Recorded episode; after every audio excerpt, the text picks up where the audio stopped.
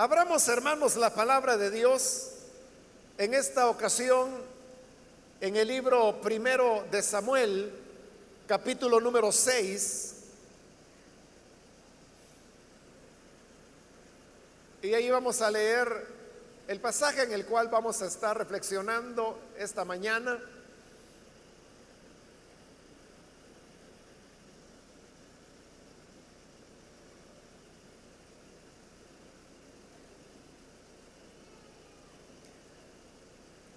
La palabra de Dios nos dice en el libro primero de Samuel capítulo 6, los versículos 19 y 20, algunos hombres de ese lugar se atrevieron a mirar dentro del arca del Señor y Dios los mató. Fueron 70 los que perecieron el pueblo hizo duelo por el terrible castigo que el Señor había enviado. Y los habitantes de Bet-Semes dijeron, el Señor es un Dios santo. ¿Quién podrá presentarse ante Él? ¿Y a dónde podremos enviar el arca para que no se quede entre nosotros? Solamente eso leemos. Pueden tomar sus asientos, por favor.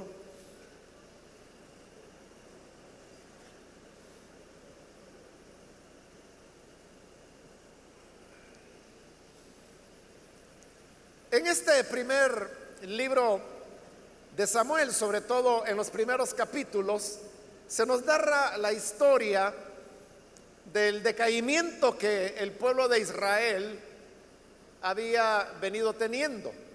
No solamente porque el pueblo en sí se había vuelto múltiples veces a la idolatría y Dios había tenido que levantar jueces para que pudieran hacerlo volver al camino del Señor, pero al mismo tiempo librarlos de las condiciones de opresión en las cuales se encontraban bajo otras naciones.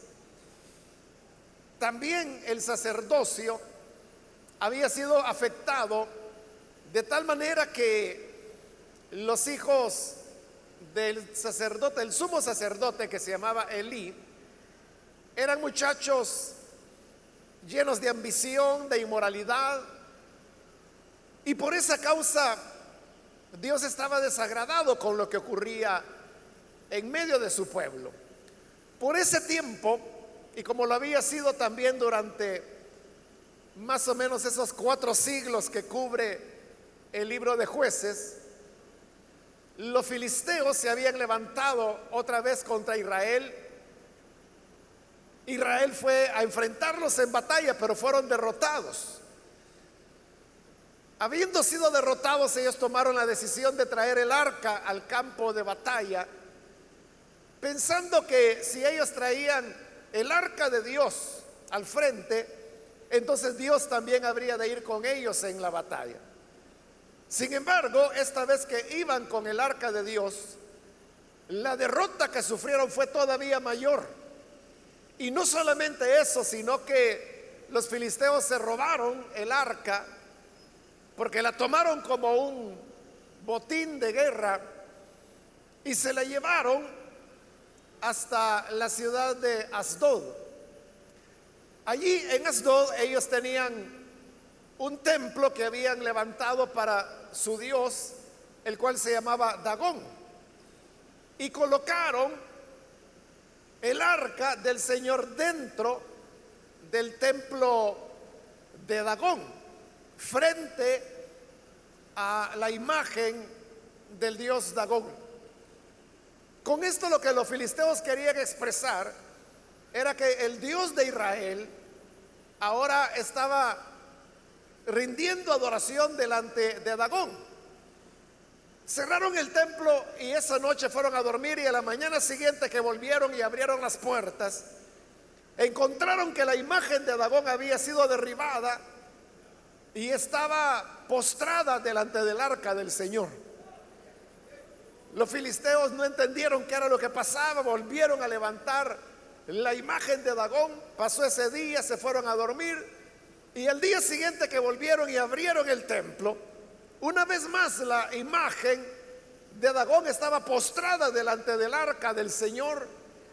Y no solo eso, sino que también le habían cortado las dos manos y éstas se encontraban en la puerta de entrada al templo. Frente a esta situación, los filisteos comenzaron a sospechar que algo andaba mal. Pero no solamente fue el que la imagen de Dagón hubiera sido postrada ya dos veces delante del arca del Señor, sino que además le habían cortado las manos. Pero además, la población en Asdod comenzó a padecer. Ellos perdieron la fertilidad. Dice la escritura que desde el mayor hasta el menor, y además de eso se soltó una plaga de ratones que llenó la ciudad y comenzó a devorar los granos, pero de una manera nunca antes vista. Y además de eso también hubo personas que comenzaron a enfermar y otras también a morir. Ellos rápido entendieron que por lo que había acontecido dentro del templo, que esto se trataba de la mano del Señor, del Dios de Israel, quien estaba haciendo todo esto. Preocupados por esto, tomaron el arca del Señor y la llevaron a otra ciudad también filistea que se llamaba Gat. Cuando el arca llega ahí, sucede también que otra vez todos los habitantes de Gat pierden la fertilidad y no solamente ellos, sino que también sus animales. Vuelve la plaga de ratones y también otras personas comienzan a morir de tal manera que ellos volvieron a espantarse y la gente de Gad comenzó a protestar y a decir, ¿por qué trajeron el arca del Dios de Israel acá a la ciudad? Frente a la presión que la gente hizo, las autoridades, los príncipes filisteos, decidieron mover una vez más el arca de Dios y así la llevaron a una tercera ciudad filistea que se llamaba Ecrón. Cuando el arca llega a Ecrón, sucede exactamente lo mismo que en las dos ciudades anteriores. Y es que otra vez los seres humanos y animales pierden la fertilidad. Ya no podía producirse más embarazos. Otra vez la plaga de ratones y otra vez las personas que comenzaron a morir. Y en esta ocasión era ya por miles. En todo este relato que he reducido, habían transcurrido ya siete meses que el arca del Señor tenía de estar en tierras filisteas. Obviamente que con esto que estaba ocurriendo, el Señor estaba demostrando algo importante. Y en primer lugar es que no hay otro como Él.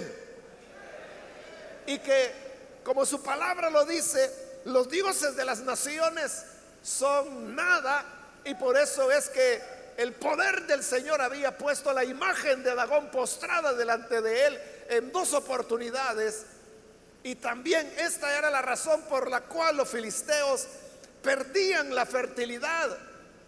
Más que la fertilidad era la potencia sexual.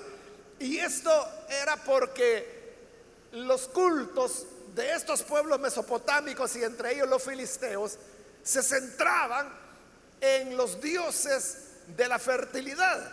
En el caso de los cananeos era el dios Baal, que era el dios de la fertilidad, y en el caso de los filisteos era Dagón, como lo acabamos de mencionar. Entonces Dios estaba demostrando que Él estaba por arriba de todos los dioses, pero también había otro elemento importante y es que Dios estaba demostrando su santidad.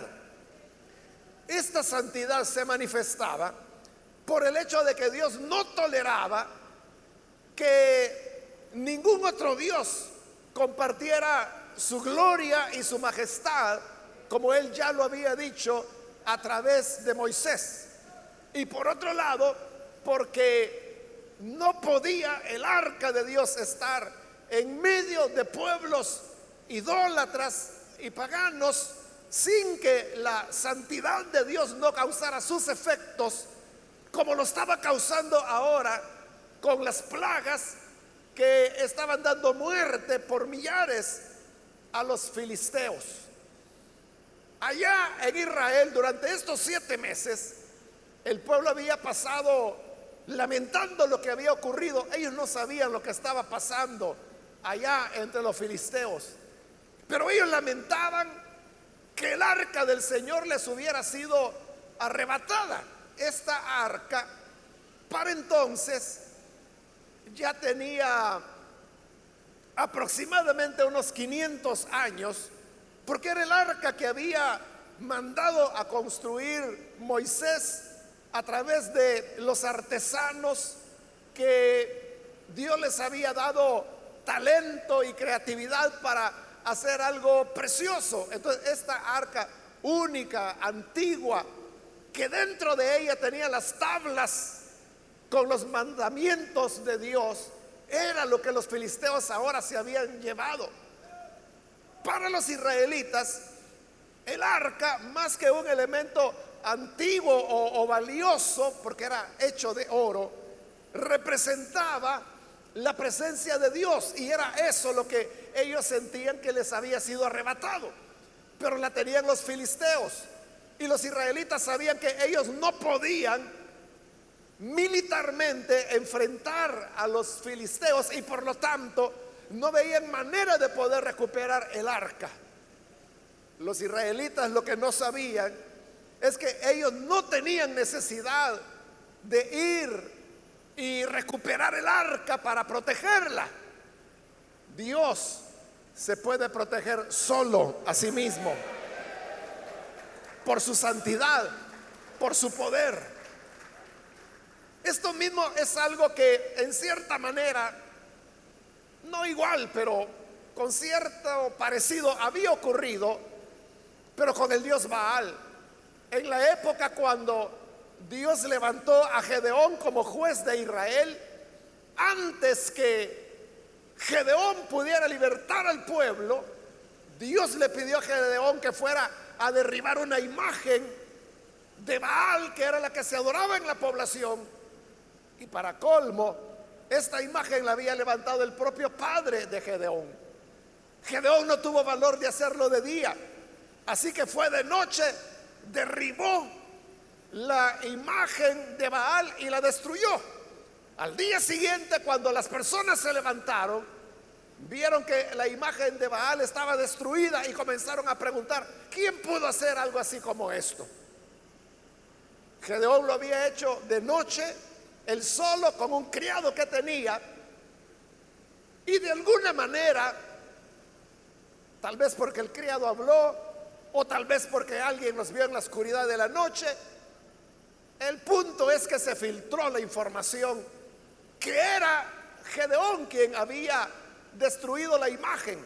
Entonces el pueblo molesto, indignado, se levantó y fueron a casa del padre de Gedeón para pedir que les entregara a Gedeón para matarlo por la profanación que él había hecho de destruir la imagen de Baal. Entonces el padre de Gedeón salió para enfrentar a la multitud, pero les habló sabiamente. Él les dijo, oiga, ¿por qué tienen ustedes que venir a pedir a mi hijo para matarlo? Quiere decir que ustedes quieren defender a Baal. Aquel que quiera defender a Baal, que sea muerto. Si Baal es Dios, que se defienda el solo. Si Baal es real, entonces él se va a encargar de matar a mi hijo, pero nadie vaya a meter manos. Y la gente estuvo de acuerdo y dijeron, bueno, está bien. Entonces que Baal sea el que castigue a Gedeón. Y hasta le cambiaron nombre. Ya no le llamaron más Gedeón, sino que le pusieron por nombre Jerobaal, que lo, que significa es que Baal pelee contra él. ¿Alguna vez le pasó algo a Baal, a, Gedón? sí le pasó, pero solo cosas buenas. Porque Dios lo exaltó. Porque Dios es el único Dios y porque Baal no era nada, era simplemente un tronco de madera que Gedeón había derribado y hecho pedazos.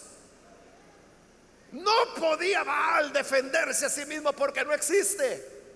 Pero ahora los filisteos se han llevado el arca de Dios. Y ese sí es un problema. Porque nuestro Dios no era, no era el arca. Nuestro Dios no era el objeto. Nuestro Dios está en los cielos. Pero además, Él es real. El arca era un objeto que había sido consagrado para el Señor. Y por haber sido consagrado para Él, por eso es que Él defendía lo que era suyo. Pero en este caso es diferente. Dios está peleando contra los filisteos. Ellos desesperados que ya no hallaban qué hacer, convocan a los príncipes que eran los gobernadores de los filisteos y les dicen, ¿qué vamos a hacer? Si conservamos el arca del Dios de Israel en medio de nosotros, vamos a terminar todos estériles, impotentes, y nos va a matar. Entonces aquellos príncipes dijeron, bueno, lo que tienen que hacer es devolver el arca entonces. Devuélvanla. Pero hagan de esta manera. Busquen dos vacas que recientemente hayan tenido becerritos. Hagan un carro nuevo, coloquen ahí el arca de Dios en esta carreta y la carreta átenla a estas dos vacas que recién habían parido. Pero los becerritos enciérrenlos. Que queden ahí, que los no puedan salir. Y si las vacas, en lugar de ir con sus becerritos, que era el instinto natural, siguen derecho hacia el territorio de Israel, eso es prueba que todo lo que ha ocurrido es por la mano del Señor. Todavía se estaban preguntando si era o no era la mano del Señor. Agarran las dos vacas recién paridas, les apartan de sus becerritos y desde que se los quitaron las vacas, comenzaron a mugir y a mugir porque les habían quitado sus becerritos. Pero se los llevaron y los encerraron por allá. Toman la vaca, les amarran la carreta nueva, colocan ahí el arca de Dios y sueltan las vacas. Y las vacas dice que iban mugiendo por sus crías, pero en lugar de volver por ellas fueron caminando en la dirección contraria y no solo caminaron, se fueron en línea recta, derecho a la tierra de Israel. Los filisteos pusieron espías que fueran detrás del ar, de la carreta para ver qué era lo que ocurría. Y las barcas iban mugiendo y mugiendo por sus crías que estaban detrás, pero seguían derecho hacia adelante y hacia adelante. Su instinto natural les decía que ellas tenían que volver atrás, tenían que ir por sus crías. Pero la mano de Dios las llevaba firmemente a donde tenían que ir.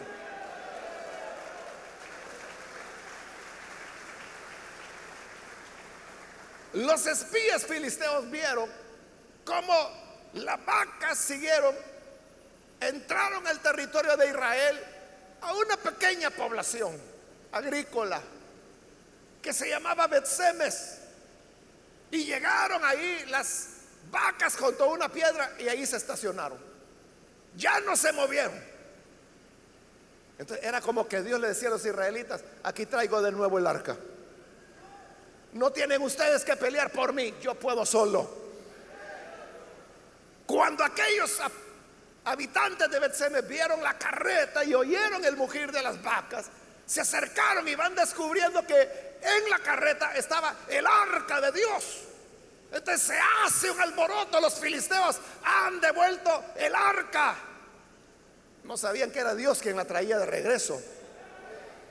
Y entonces ellos contentos deciden hacer una celebración, bajan el arca, rompen la carreta y con la madera la hacen leña, matan a las dos vacas y las ofrecen en sacrificio sobre la piedra a donde las vacas se habían detenido.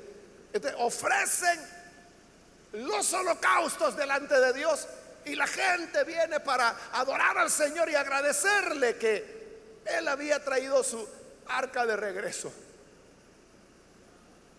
Qué bien que ahí hubiera terminado la historia.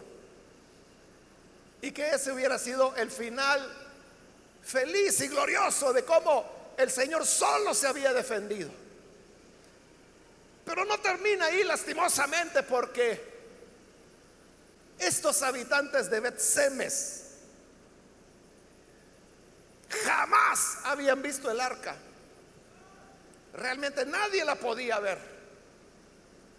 Solamente había una persona en el planeta que podía verla y esto era un solo día en el año. Ese hombre era el sumo sacerdote que entraba una vez al año al lugar santísimo en el día de la expiación, precisamente para ofrecer la sangre por la expiación de los pecados de Israel. Pero fuera de este hombre, nadie más podía ver el arca. Un sacerdote, un sumo sacerdote, pues más o menos, hermanos, vivía la vida que un rey de Israel podía vivir. En la Biblia nosotros no tenemos listados de los sumos sacerdotes, comenzando por Aarón y, cuánto cada uno de ellos vivió. Pero sí tenemos los listados de los reyes. Entonces los reyes normalmente fungían por 40 años, 30 años. Más o menos uno puede pensar que los sumos sacerdotes desarrollaban su ministerio. Eso entre 30 a 40 años significa que un israelita que nacía probablemente en su vida conocía uno o dos sumos sacerdotes y nada más. De ahí eran ya viejos y morían y ya no conocían al siguiente sumo sacerdote. Entonces la gente, nunca, ellos sabían que dentro estaba un arca. Y ellos sabían que por eso estaban los cortinajes del tabernáculo, porque en esa época no había templo todavía, que lo, lo cubrían. Y el propósito de las cortinas era ese precisamente, ocultar el arca de la mirada de las personas. De hecho, en el libro de números, el Señor había dado una instrucción muy clara que nadie podía ver el arca, solamente los levitas que eran los encargados de armar y desarmar el tabernáculo. Pero al desarmarlo, lo primero que hacían era cubrir el arca y no la cubrían con una telita, la cubrían con varias capas de tela y luego de pieles, de manera que nadie la pudiese ver, ni siquiera ellos que la iban cargando. Hoy los habitantes de Betsemes están viendo el arca directamente porque está desnuda. Llegó en esta carreta, ellos la bajaron al suelo y ahí está el arca. Eso que ellos habían oído, como le digo, para entonces ya por 500 años. Eso, hermanos, es como que, bueno, 500 años, ayer precisamente se cumplieron 500 años que Hernán Cortés se encontró con Montezuma, allá en México. Entonces, más o menos 500 años hace que los españoles vinieron para conquistar nuestras tierras. 500 años, eso es lo que tenía el arca. Y es como que si hoy nos dijeran, oiga, mire, este es eh, el barco en el cual los conquistadores españoles vinieron. Entonces, para nosotros sería qué? Sería como una curiosidad, ¿verdad? O conocer la espada de Hernán Cortés, cosas así, ¿verdad? así ellos estaban viendo el arca y llevados por esa curiosidad a saber a quién. Se le ocurre la idea de levantar la tapa, porque solo era de levantar, para ver qué tenía dentro. Ellos lo sabían, con que lo sabemos nosotros, dos mil años después de que el arca fue destruida. ¿Y qué era lo que tenía dentro? Lo que la Biblia dice, las tablas de piedra en las cuales habían sido escritas las palabras de Dios, que tenían 500 años también. un poco de un depósito en el cual estaba el maná, que ese no se engusanaba, sino que estaba preservado porque estaba en la presencia del Señor. Y la vara de Aarón, que había florecido, que estaba verde todavía después de 500 años. obviamente que esto llamaba la atención. Y la gente de Mirona se acerca. Y entonces viene lo impensable. Dios los comienza a matar. Y comienzan a morir. Porque han tenido el atrevimiento de ver dentro del arca del Señor. Si usted tiene la traducción Reina Valera, ahí en el versículo 19 habrá leído que dice que Dios mató a 50 mil 70. En cambio, en la NBI, que es la que yo estoy usando, ahí dice que mató a 70. Entonces, ¿cuántos fueron los muertos? 50 mil 70, como dice la Reina Valera, o 70, como dice la NBI. Los manuscritos griegos perdón, manuscritos hebreos, que son más antiguos que los manuscritos masoréticos, dicen 70. Es hasta que los masoretas comienzan a desarrollar su sistema de puntuación y hacer sus nuevas copias, donde aparece ya 50 mil 70. Es decir, le han añadido 50 mil. Pero ese añadir no fue malintencionado. Lo que ocurre es que en el hebreo, en el antiguo, no en los caracteres que nosotros conocemos hoy, que esos datan de la Edad Media. Los caracteres hebreos en los cuales escribió la escritura ni parecidos con los caracteres que hoy nosotros conocemos como hebreo. No habían números. los números se representaban por letras, igual que en el griego. Pero con una pequeña puntuación que se añadiera a una letra, de 5 podía ser 50, o con otra puntuación podía ser 500, con otra puntuación podía ser 5 mil, y así podía llegar a 50 mil. Es decir, que no es que le hayan añadido una gran palabra como sería hoy en español, sino que fue simplemente una cuestión de puntuación. Por un lado. Por otro lado, no había en esa época en Israel ninguna ciudad que tuviera ni siquiera 50 mil habitantes. No la había. Y menos Betsemes que era una ciudad pequeñita, agrícola, era más bien un caserío lo que llamaríamos nosotros ahora. Es que ni Jerusalén en esa época, que por cierto no estaba bajo el control de Israel todavía, estaba en medio del territorio de Israel, pero no tenían el control. Esto va a ser después con David. Pero ni Jerusalén, es que Jerusalén era otro caserío. Eran unas casitas arriba de una montaña, lo que mucho después se va a llamar el monte Sión. Entonces, que diga 50 mil 70 no es posible, o sea, no había población en Israel que tuviera esa cantidad. Entonces, lo más probable es que eran 70. Bien, pero el número no importa. Lo que importa es que Dios los está matando.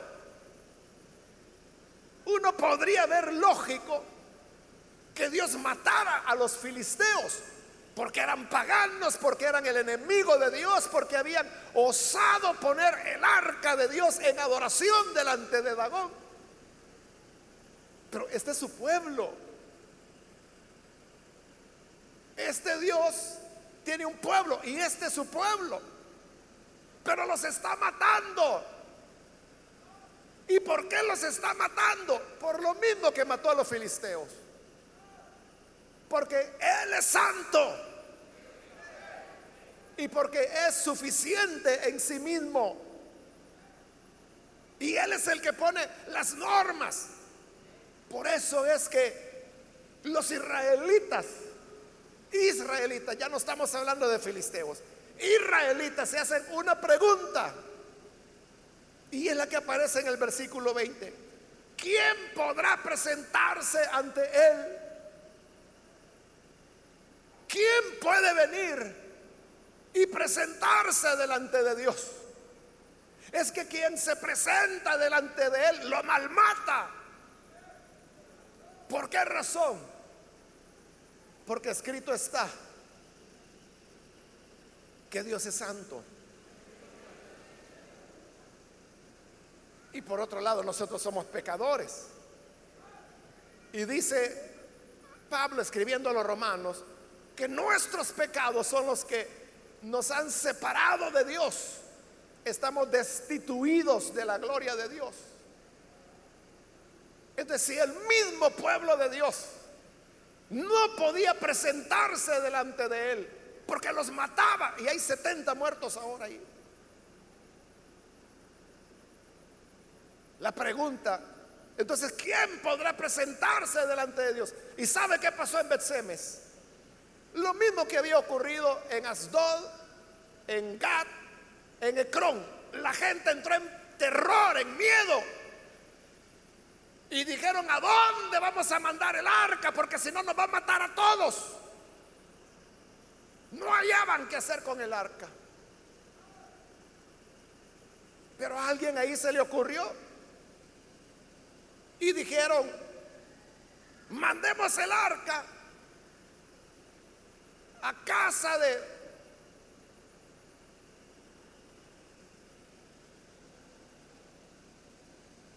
de Abinadab. Y él aceptó que se la llevaran. Se la llevaron, pero él guardó el debido respeto. Entonces Dios comenzó a bendecirlo y a bendecirlo y a bendecirlo.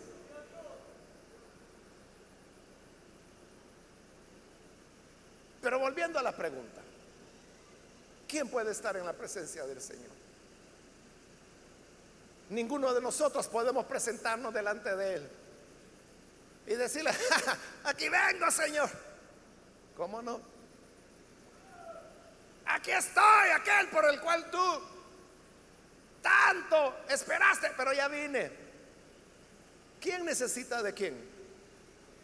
Él necesita de nosotros o somos nosotros los que necesitamos de Él. Entonces ellos se preguntaban, ¿cómo?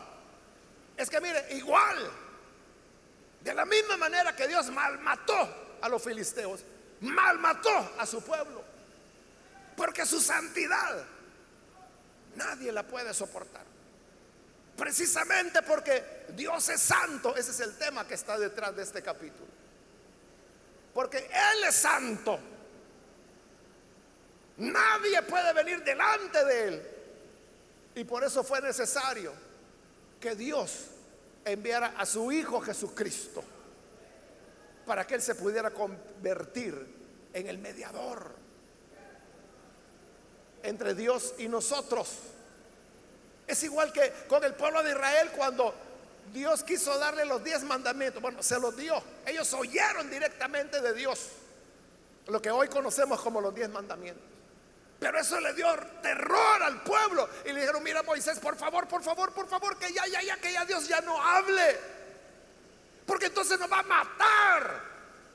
Pero mira Moisés, ve tú, que te diga a ti. Y luego tú vienes y nos dices, ¿qué dice Dios? Para que no nos vaya a malmatar. Y Dios le dijo a Moisés, mira, ya está entendiendo el pueblo. Tienen razón. Dile que se mantengan lejos si no los voy a malmatar. Pero tú acércate y yo te diré a ti mi voluntad y tú se la dirás luego a ellos. Así hicieron. Eso es lo que Dios hizo al enviar a su Hijo. Él sabía que no podía venir a nuestro encuentro de manera directa. Entonces envió a su Hijo, que como dice la carta a los filipenses, Él comenzó a vaciarse a sí mismo, siendo conforme a la forma de Dios comenzó a condescender y a despojarse y a abandonar su gloria y él se fue rebajando, rebajando, rebajando, hasta que llegó a la condición de hombre. Estando en la condición de hombre, todavía continuó rebajándose más. Porque usted sabe que hay hombres millonarios, reyes, príncipes. Pero él no se quedó en el nivel de los reyes y de los poderosos, sino que continuó bajando, bajando, bajando, hasta nacer de una joven campesina que era María. Y luego sigue rebajándose y dice Filipenses hasta llegar a la muerte.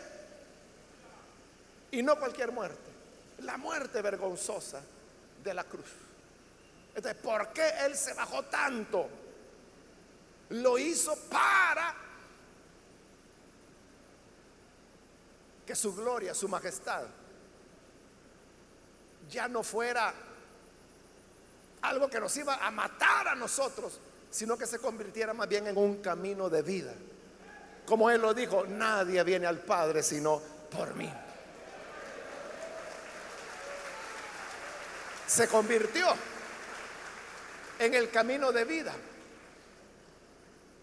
Aun cuando él había condescendido tanto, aún así su majestad se veía. Como aquel día cuando Jesús entra en la barca de Pedro y le dice, vamos para dentro del agua. Y van, y no habían pescado nada. Y Jesús le dice, mira, tira el arca, perdón, tira la red. Y Pedro la tira en obediencia. Él le dijo, mira, toda la noche hemos intentado y no hemos pescado nada. Pero como tú lo dices, te voy a obedecer. La tiró y dice que la barca se hundía de la cantidad de peces que habían atrapado. Tuvieron que llamar a otra barca que andaba cerca. Y digo, vengan, ayúdennos. Y entre los dos sacaron la pesca milagrosa, como se ha llamado. Cuando Pedro vio eso, entendió que ese que estaba ahí no era cualquier Galileo, no era cualquier Nazareno como la gente pensaba. Este era alguien especial y por eso Pedro se pone de rodillas y le dice, Señor, apártate de mí porque soy pecador. Aun cuando él, su gloria, la luz de su gloria le había rebajado hasta llegar a ser eso, un campesino galileo. Pobre. Como dice Isaías, sin ningún parecer, nada, ningún atractivo, nada especial en él. Aún así, Pedro reconoció que ya había santidad y por eso se arrodilla delante de él y le dice, apártate de mí, no soy digno porque soy pecador. Pero el Señor le dio palabras de consuelo y le dijo, mira, no tengas temor, Pedro, no he venido a matar a nadie. Pero de ahora en adelante serás pescador de hombres. Entonces Jesús vino a nuestro encuentro, porque nosotros no podemos ir directamente delante de Dios. Nos parte el rayo, hermanos, si llegamos delante de Él. Pero Cristo Jesús se hizo hombre, derramó su sangre en la cruz del Calvario y ahora con su mano horadada y sangrante nos dice, dame la tuya. He venido para salvarte y con esa mano ensangrentada nos toma, nos levanta y nos redime.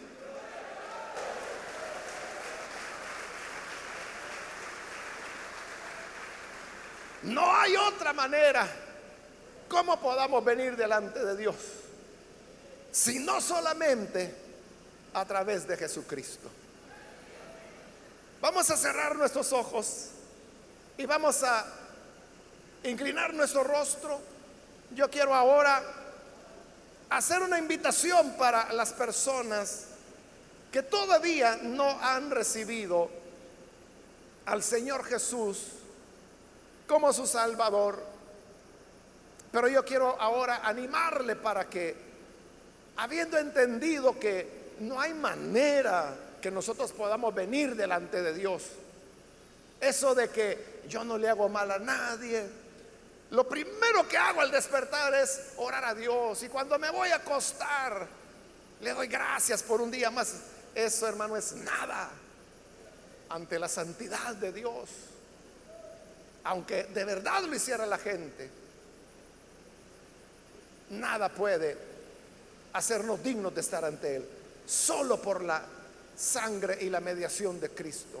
Por eso es que Él se nos ofrece como Salvador. Y la Biblia dice porque no hay otro nombre dado a los hombres en el cual podamos ser salvos. Solamente el nombre de Jesús. Aquí hay un amigo que está pasando ya para recibir al Señor. Dios le bendiga. Si hay alguna otra persona que hoy necesita venir para entregarse al Señor, póngase en pie, por favor, para que podamos orar por usted. ¿Hay alguien más? Otra persona que hoy necesita venir para entregarse al Hijo de Dios. Yo le invito para que pueda ponerse en pie en el lugar donde se encuentra para que la gracia del Señor le pueda alcanzar. Otra persona que necesita al Señor. Muy bien, aquí hay otro hombre. Dios lo bendiga. Bienvenido. Alguien más que necesita pasar. Póngase en pie. Y nosotros con gusto oraremos por usted. Alguien más que necesita venir. Acérquese, póngase en pie Aproveche que la gracia del Señor está todavía abierta. No podemos venir ante Él por nuestras propias fuerzas. Nos fulmina la santidad de Dios, pero la sangre de Cristo nos cubre. Muy bien, aquí hay otra persona. Dios le bendiga. Bienvenido. Alguien más que necesita pasar. Puede ponerse en pie venga para que oremos por usted y lo haremos con todo gusto. Muy bien, aquí hay otra persona que está pasando. Dios la bendiga, bienvenida. Alguien más que necesita venir puede ponerse en pie y acérquese para que podamos orar por usted. ¿Hay alguien más? Muy bien, aquí hay otra persona. Dios la bendiga, bienvenida. Alguien más que necesita pasar, póngase en pie. Hoy es día de salvación, día de vida para usted. También quiero invitar si hay amigos, perdón, hermanos que se han alejado del Señor pero hoy necesita usted reconciliarse con Él. Que anda siendo viviendo lejos de Él. Necesita reconciliarse. Pase entonces. Aquí hay una persona, Dios le bendiga, bienvenido. Alguien más que necesita pasar. Necesita reconciliarse. Póngase en pie. Aquí hay otro hombre, Dios le bendiga, bienvenido. Alguien más que necesita pasar venga, si es primera vez que viene el Señor o si se reconcilia, póngase en pie para que oremos por usted.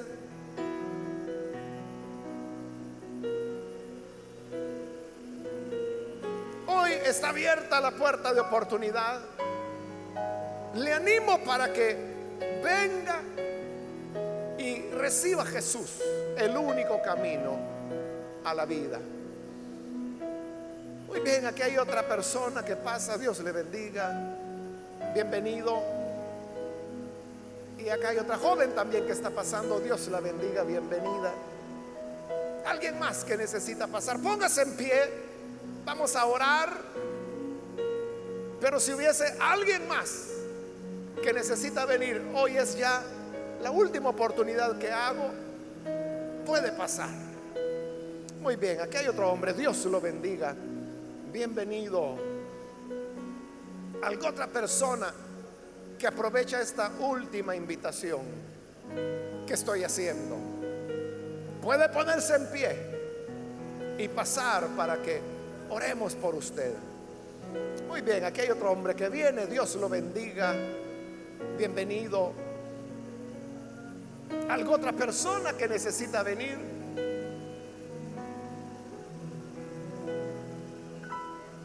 A orar.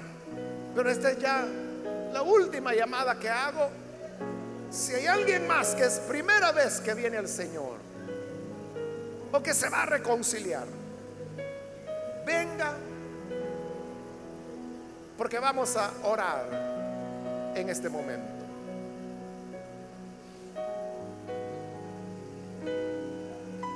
A usted que nos ve por televisión, le invito para que también se una con estas personas que están aquí al frente y reciba al Señor orando con nosotros.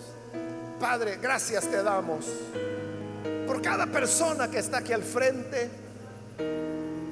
y también por aquellos que a través de televisión, de radio, de internet, están uniéndose en esta oración para recibirte como Salvador. Dios mío, perdónale sus pecados. Reconocemos que por nuestros propios méritos resultaríamos muertos ante tu santidad. Pero tú, Señor, has enviado a tu Hijo para que a través de Él hoy podamos tener la vida, la salvación, la oportunidad del perdón de pecados. Por eso, Señor, presentamos a ti estas personas para que les hagan nacer de nuevo, les transformes y lleven una vida nueva y también te rogamos por todos los que ya hemos creído, para que siempre nos mantengamos aferrados a tu gracia y a esa cobertura que la sangre de tu Hijo nos da y por la cual hoy, Señor, podemos caminar en el Espíritu y hacer tu voluntad. Ayúdanos a vivir dignamente del llamado que nos has dado y dignamente de tu santidad que resplandece con su gloria. A ti, Señor, sea todo honor y toda alabanza. En el nombre de Jesús nuestro Señor. Amén. Amén.